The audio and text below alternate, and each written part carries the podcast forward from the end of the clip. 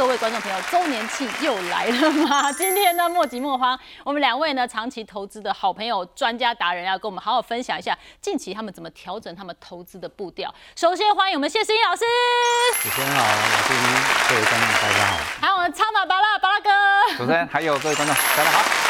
好，我们等一下，先针对两位近期的投资的策略，以及他们现在的一个心得来跟大家做分享。我要先请教谢老师，因为我们知道，其实您这个财富自由非常久了，然后呢，其实这个您存股的股数也够多，所以基本上生活费都来自我们存股回来的股息。但是我一想到现在变熊市，然后台股现在在哦。掉这么多，那我先想到是阿丽的资产，刚刚有有有缩水缩的幅度也有点大哈。我先来盘点一下老师现在自己的这个资产状态。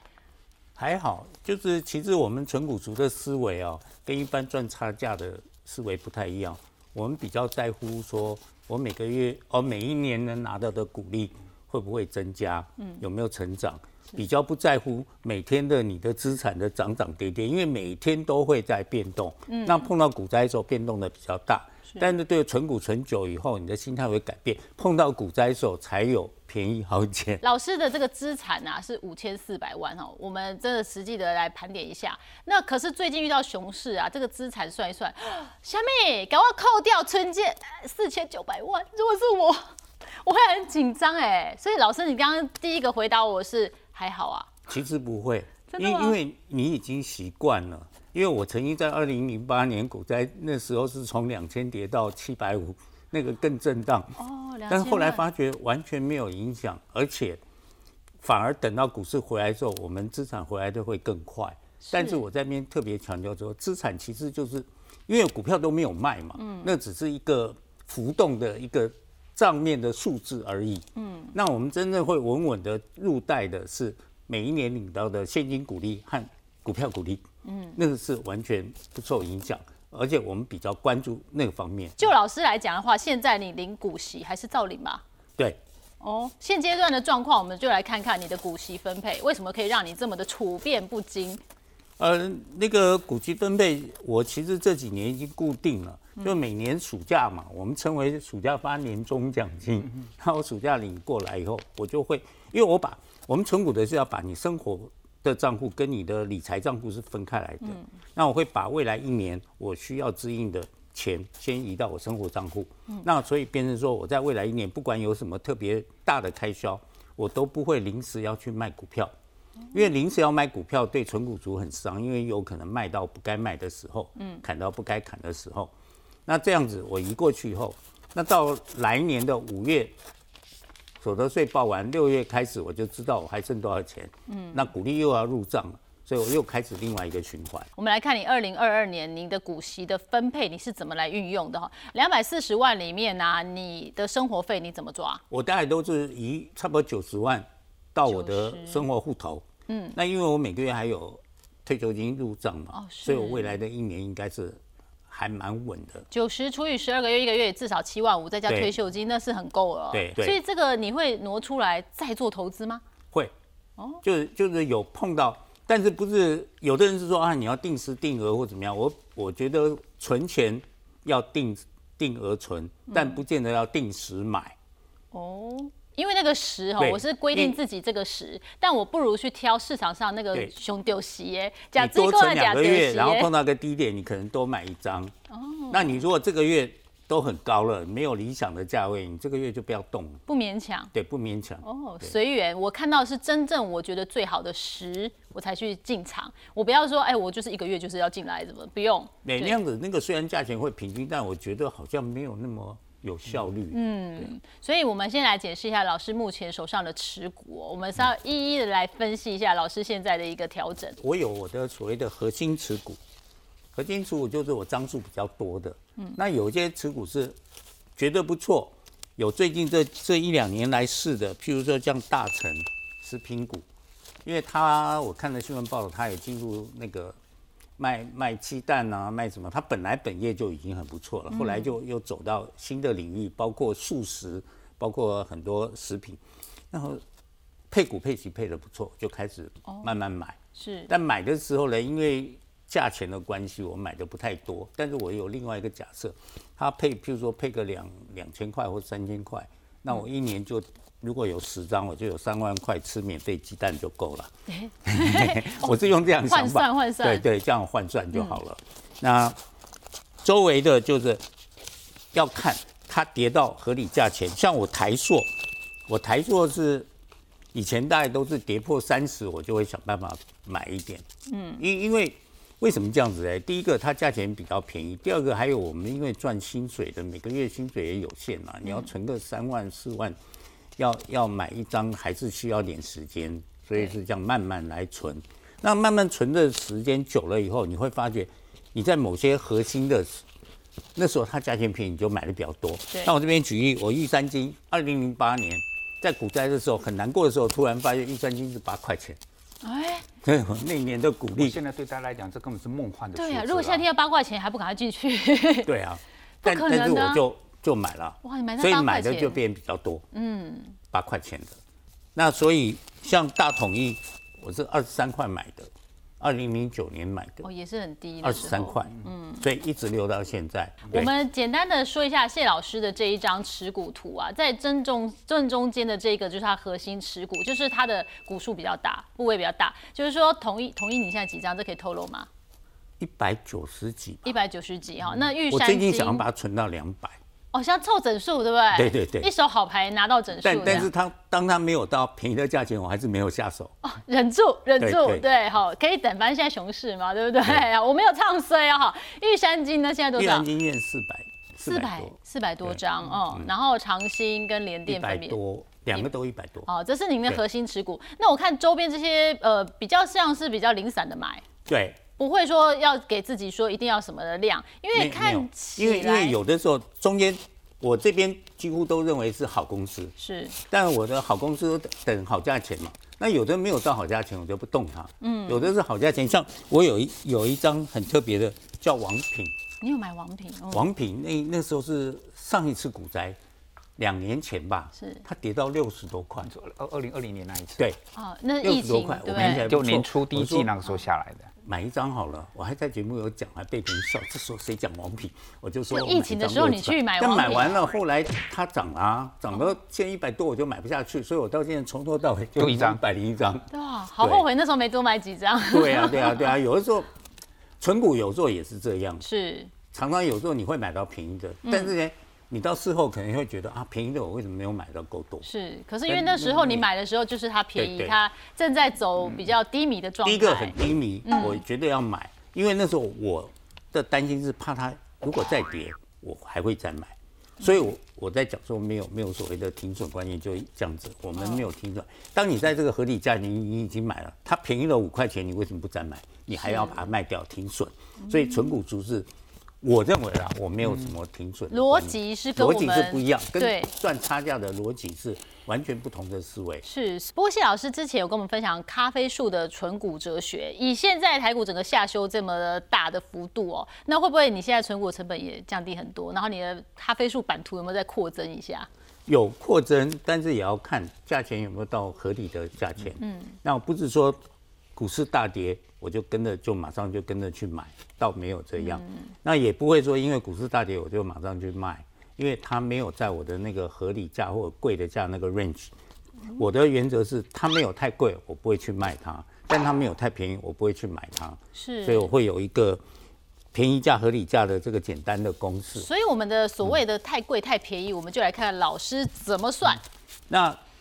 其实讲白点，存股的意思就是说，你把钱存在股票市场，嗯，那你的利率一定要比银行的要好嘛，我才去存嘛。嗯，那现在因为银行利率的关系，我的参考就变成说，我的股股价的话，如果是比差不多二点五的利息的时候，二点五帕利息，它相当于本一比是四十倍的时候，那时候如果它再比它贵一点，就代表它。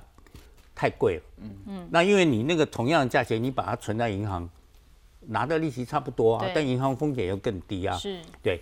那合理价，我现在把它定在直利率五趴，但是未来如果最近股市还在上涨的话，我可能会调到六趴，嗯，因为相对会高一点。现在暂时定五趴，那什么时候便宜价？就它在十趴，如果呢我能够再买到十趴以上的，我存起来我就更划得来。是，好，这就是所谓的便宜价。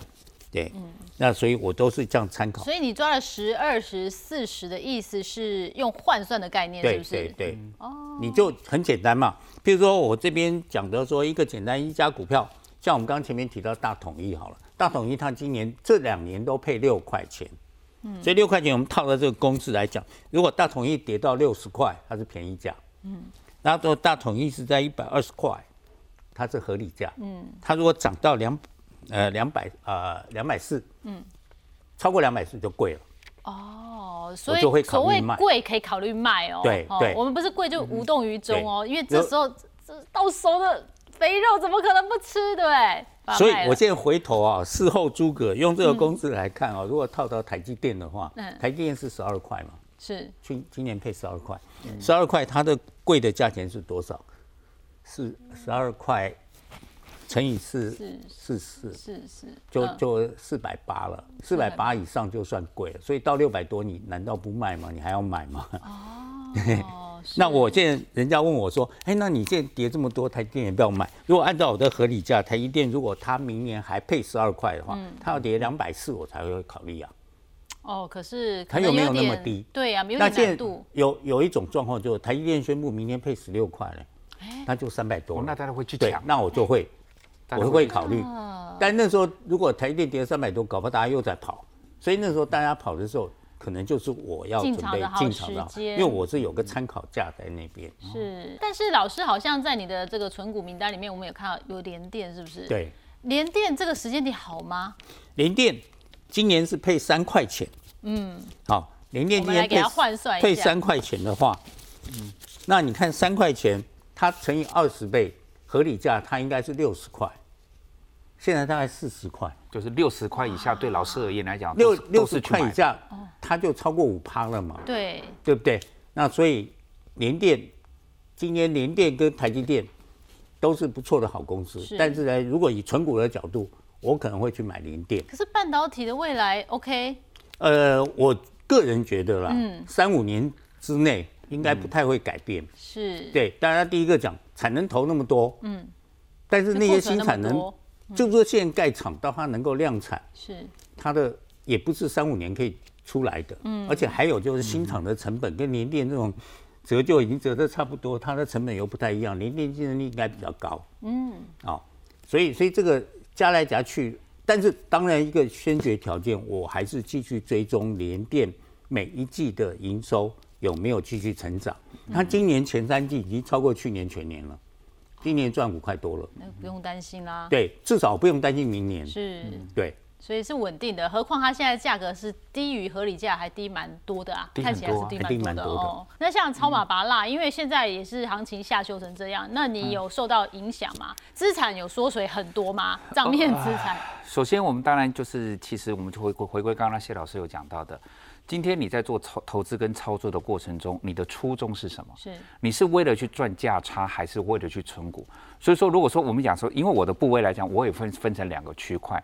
如果是为了赚价差的，基本上来讲，大概在去年十二月份来讲，你最晚最晚在去年的年底，你已经出光光了。最简单看到就是要是景气灯号那个东西。嗯，你景气灯号，当你在去年十月，各位你要是回去做做功课，你会发现。去年的十一，应该是说去年十一月底公告的灯号是红灯，嗯，到了去年十二月底公告的灯号从红灯掉成黄蓝灯，嗯，就是你就会知道是说红灯叫做所谓的非常热络的状况，但是当它从红灯掉到黄红灯的时候，就叫做盛极必衰的情况出现了。在这个情况之下，如果你是以做价差的角度来讲，盛极必衰的情况出现，你是不是就知道应该要急流勇退？嗯，所以说来讲话，在做价差的部位那个部分来讲话，我最晚大概都是在去年的年底，等于是在五四三二一跨年之前，我就把它先出光光。然后出光光之后来讲话，那你就会觉得说，其实那个时候还不见得到最高点。是，但是等于是说你在做这种长期的布局，为了去赚价差的时候，你已经把所有的该拿到的那一段拿到之后来讲，你就。开开心心的下车，高高兴兴的去跨年，但是存股不能动。是存股这个部分来讲的话，其实我跟谢老师的看法是一模一样的。如果是存股的标的，即便在去年的十二月底。看到了所谓的灯号在往下掉，但是因为那个叫做存股的部位，你在等的不是好像赶快出场，而是跟谢老师的概念是一样。如果真的修正到一个合理的价位，有闲置的资金，再把它投入进去，嗯，你在滚动的过程中来讲话，你所得到的所谓的被动收入就会更多，而且会更稳定。你反而不会因为股灾、熊市而心情不开心，而是你在想说，终于有更好的价位，我可以买进更多的部位。就如同像如果像刚刚老师讲到玉山金，如果再跌到更合理的价位，它的整个量已经不是四百张，是它再多买个二十张、三十张。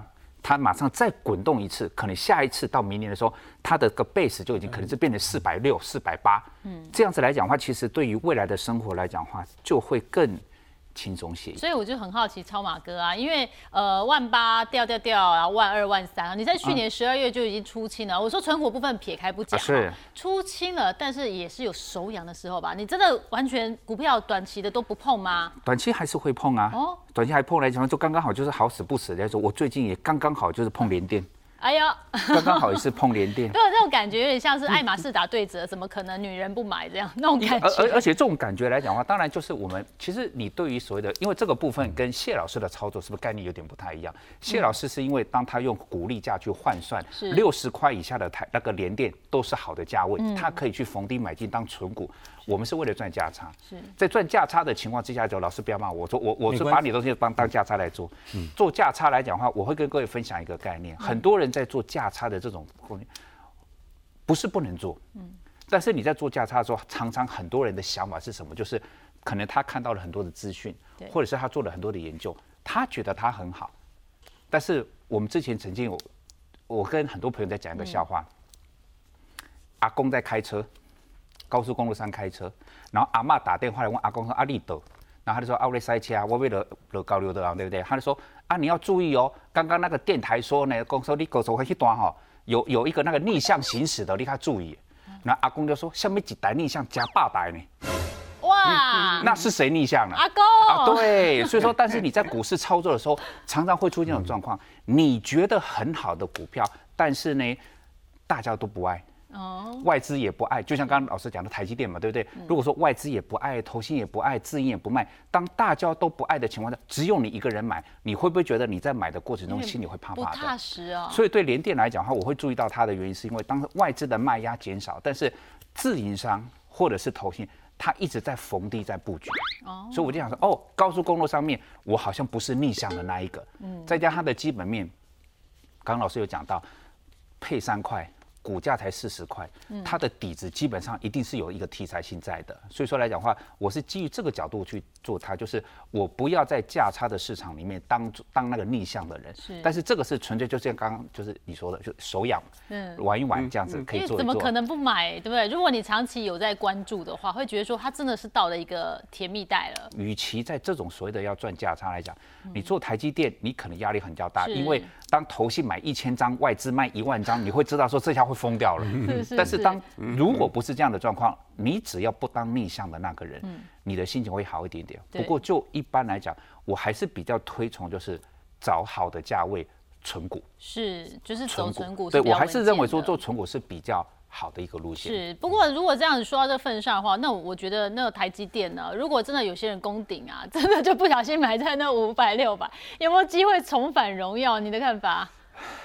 不要叹气呀，因为我朋友真的手上握了几张啊。如果不小心被套牢，嗯，还是那句话，其实包括把就是超马巴拉跟谢老师，我们常常讲一个观点，你的初衷是什么？嗯。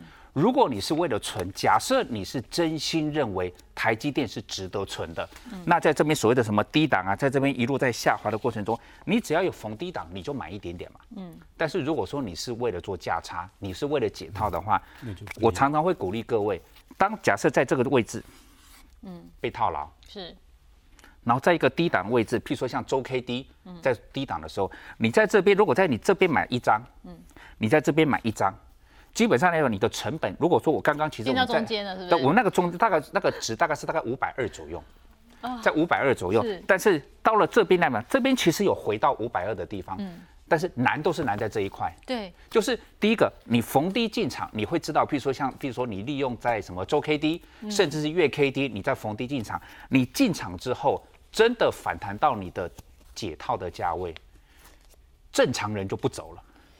因为我总觉得它还要再往上一下，对不对？所以我们才会是说，你做这一个投资的动作，你的初衷是什么？嗯，如果你是为了解套，我常常会开玩笑讲说，这个是呃，虽然它叫股市，但是我都认为它是会有灵性的。嗯，它已经给了我们一个逢低进场的布局，是，然后让我们有降低成本的机会，然后也给了我们有反弹到解套的机会。它什么都给我们，是我们自己违反了我们当初做这个动作的。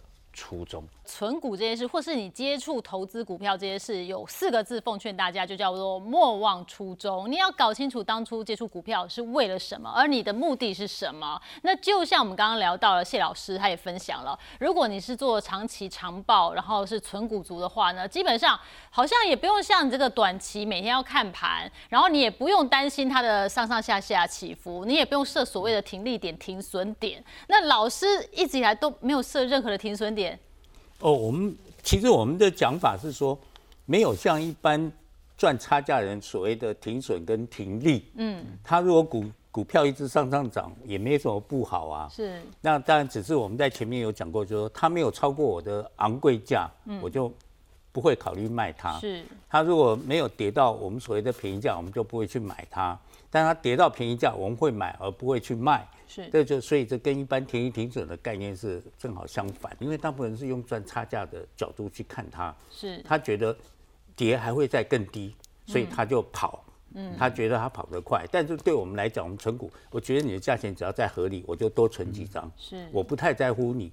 因为我可以多领一些股利嘛，嗯，所以我股利会成长。我看的是另外一边，不是看那个价差的问题，所以才会能得到掌声鼓励啊。对，对不对？对，我们就以当年的这个您买二十三块购入两千零九年的大统一哦，如果你有所谓的什么停损点，什么中中中间起起伏伏，你早就手那个股票不在手上啦。因为因为这一张我记得最清楚的是因为二十三块买的，嗯，二零零九年那时候配两块四。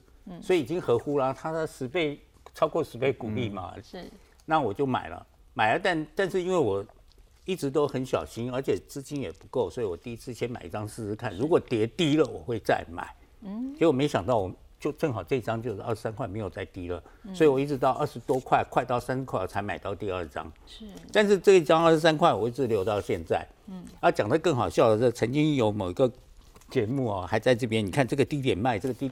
高点卖的买买买买这样子一直操作，那我心想说，我为什么呢？我说从这边一直到这边，我从头赚到完整的啊，对，很完整啊，我中间不必那么辛苦的感觉，像不像是说我已经知道乐透的号码，我来签一下，有那有那种感觉吗？有那种味道。所以所以变成说，那它的合乎我的好处是，它从配两块四，嗯，后来隔年就配到三块。三块配了几年就配配五块，五块大概配了四五年，五六年就六块多了。最近就变六块了。那所以变成说我有算过，最近这二零零九到今年暑假，我总共配了大概六十块钱的股利了。所以我这张成本已经是不但是零，而且是负的 minus 的。嗯啊，但是我未实现的获利呢是现在一百四十几吧。但如果卖掉还有十二万的获利，所以这个获利其实是长期来讲。虽然我们说纯股的是赚股利，但是你时间够长的时候，你可能资本利得甚至于超过股利。觉得老师的逻辑很像我一些很喜欢古董车的朋友，他们就是只进不出，你知道这个好不容易收进来的宝贝，我不轻易的把它卖掉，是自己的孩子啊，有点这种味道哈。因为我看到老师哈卖股呢有几个条件要符合，但现在看起来真的要卖的话，真的要看你心情哦，不然不太会卖股哦。老师，您卖股的条件你会怎么设定呢？呃，其实。我们是师从巴菲特嘛，但巴菲特讲的就是说，你买到一家公司的股票，最好是一辈子都不要卖。但是他还是会给了三个卖股的原则。嗯，那第一个就是，如果这家好公司变坏了，他所谓变坏，不是说他真的有什么弊案或什么发生，而是他的产品可能就不再流行了。像我们刚来的时候。呃，我们要拍照的时候，现在手机已经取代照相机了，所以你原来是照相机，即使世界第一的公司，可能也大概被打的很辛苦，大概很辛苦了。所以当你好公司变坏的时候，这是一个条件，我们会一定要换掉。那还有一个就是当这个公司获利逐年开始减少了，那我们这个也要考虑，这是第一个条件。那第二个条件就是我还有更好的标的，因为我现在已经没钱了。哦，那发觉我现在游泳这家公司配两块，另外一家公司同样价格它配三块。那都是理想公司，那我最好只好左手换右手，我想办法把我的今年的股利变得更多一点。所以这严格说不是卖股，哎，是一个做合理的分配，就换掉，换掉，换掉。因为每家公司状况不太一样，就是一一个原则，就是他是说存股的人，你也不要跟你的股票谈恋爱，就是当你有时候要开始要见异思迁的时候，还是要做一下。那另外还有一个就是股价太贵了，嗯，就是它涨到。我前些时是把它设到五十倍，因为那时候是两趴利息，还没有美国联邦还没有升息的时候。那现在我把它调四十倍，嗯，那但是我前面这两个条件我都有发生过，是，我都有做过。但是第三个条件，我到现在我所有的股票没有超过四十倍或五十倍，不好达到，所以我就没有卖。零零点三块要达到四十倍，要到一百二。对对呀，等到达大统一到达之后再说吧。六块，大统一六块要到达。要两百四，六四二四，对，但但是还有一个状况啊，前一次一百四，他配五块钱的时候，如果到两百就够了，但是问题是，他到两百之后，搞不好他已经变六块了，六块所以跟着又增加了，所以我就没有跟着增。就你的目标其实跟着调整是个动态的，是，所以也有营造这种呃只进不出的概念，是因为因为股票它真的是也表现的很好，因为我每一年固定领的那个现金股利还是不错，而且现金股利是逐年在成长嘛，哦，那所以这个在这个条件之下，没有没有发生这三个条件其中之一，我就没有去卖股票。所以，我如果精准的物色到适合自己的股票，基本上我也要到达卖股的条件，我觉得没有那么容易，除非它真的是真的产品的竞争力差太多。那买股的条件呢？老师，你好像也是有锁定嘛？当然要是一个好公司，这是第一个优存股，存股第一件事就是你希望拿股利嘛？那公司能够配股利，就是它要会赚钱嘛？所以我们这个第一个一定是要好公司，嗯能够稳定配股息。最好是逐年还会再稍微微幅成长的，所以我大部分我持有的公司大概都符合这个条件，所以这是好公司。那你找到好公司，我们就等个好价钱。所以等好价钱，其实最好的价钱就是股灾。嗯，所以变成我们常常会去唱衰股市，你为什么不？熊市是入手捡便宜的好时机。对，所以，我们等好股价的时候来，就是大家都说啊，天上掉下来刀子，你不要接的时候，我们就开始在那边等着，看有没有什么好礼物。嗯，开始捡。对，但是不是乱捡。是。对，所以还是会审慎评估。对，嗯。但是这个逻辑，如果你没有买到一个好公司，那后面就错了。嗯。所以原则上，如果你好公司买，不小心，如果你股价稍微高一点。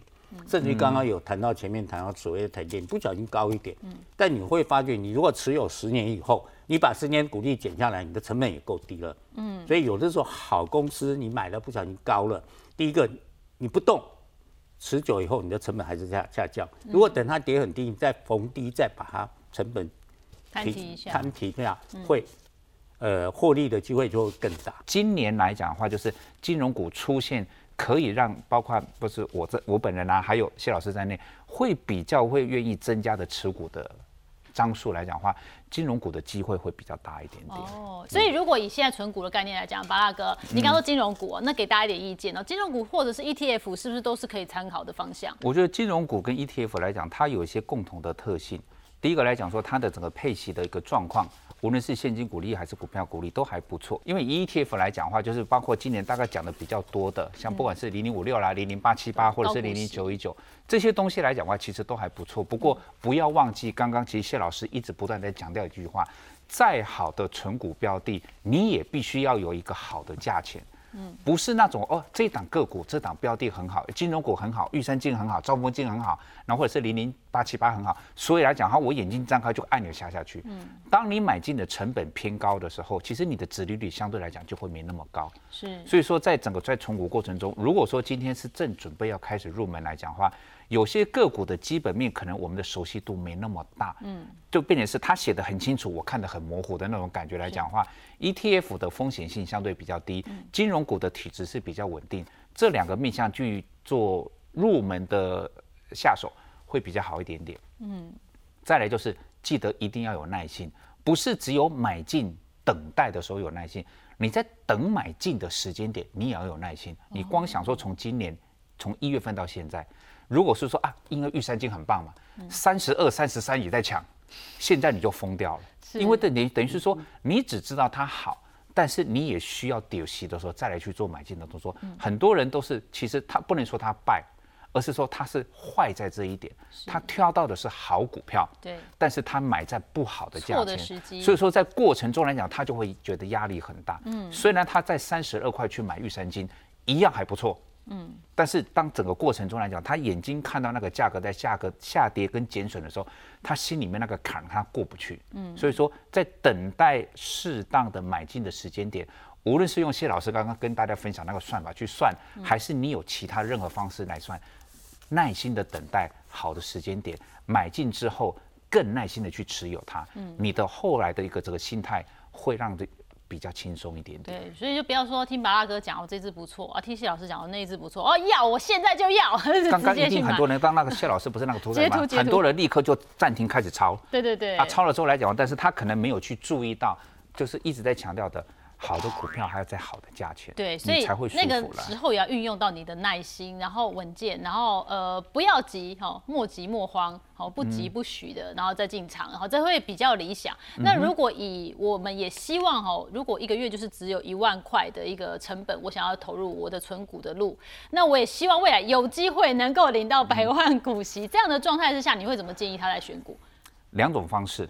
第一个来讲，我们刚才讲说金融股跟 ETF 都可以，都还不错。嗯，所以说来讲话，如果说你真的觉得你完全没有任何的时间或者是精力去研究跟看盘，嗯，那你就定期定额，就是一金融股你挑一档，一个月扣五千，然后 ETF 挑一档，一个月扣五千，这是一种方式，是因为你完全没有办法去做判断，就是好像固定就去存。但是如果你觉得，就刚刚其实谢呃谢老师有讲到一一点，就是当它的股价在下跌的时候，譬如。假设一样，还是以预算记录来当当例子，你每个月每个月扣五千，成本是有降低，嗯，但是跟如果说在它还在做修正的过程中，它还没有到一个比较好的买点的时候来讲话，你一个月你可以扣五千，但是你先不要动，是，你不要拿去花掉就好了。但是你这样存着存着存着，假设你存了，你先想一个例子，如果你存到十一月都存到现在，嗯。你在十一月份的时候，你把这一个五万五千块，嗯，你这个时候去买，你会不会你的成本降得更好？哦，所以说，如果你觉得啊，我没办法，我我也不知道会跌到什么程度，那你就乖乖的按月扣。嗯，如果你觉得哎可以，不管是说你是用某一种的方式，周 K D、月 K D，或是用老师算的那个所谓的鼓励的优那个便宜的价格，到了合理的价位，你再把你之前那一笔钱。去我们讲说投资的资金，嗯，这个时候投入，你的成本一定会比较低，你的单位数一定会比较多，对，就是单位成本降低，你的整个量也会增加，这个存股过程中你会更舒服，对，而且这个获利也会更可观，哈，会更好啦，哈，就是不管做什么事情，耐心，然后我们就支付一下，不要很急，哈，那就是稳定一下自己的心哦。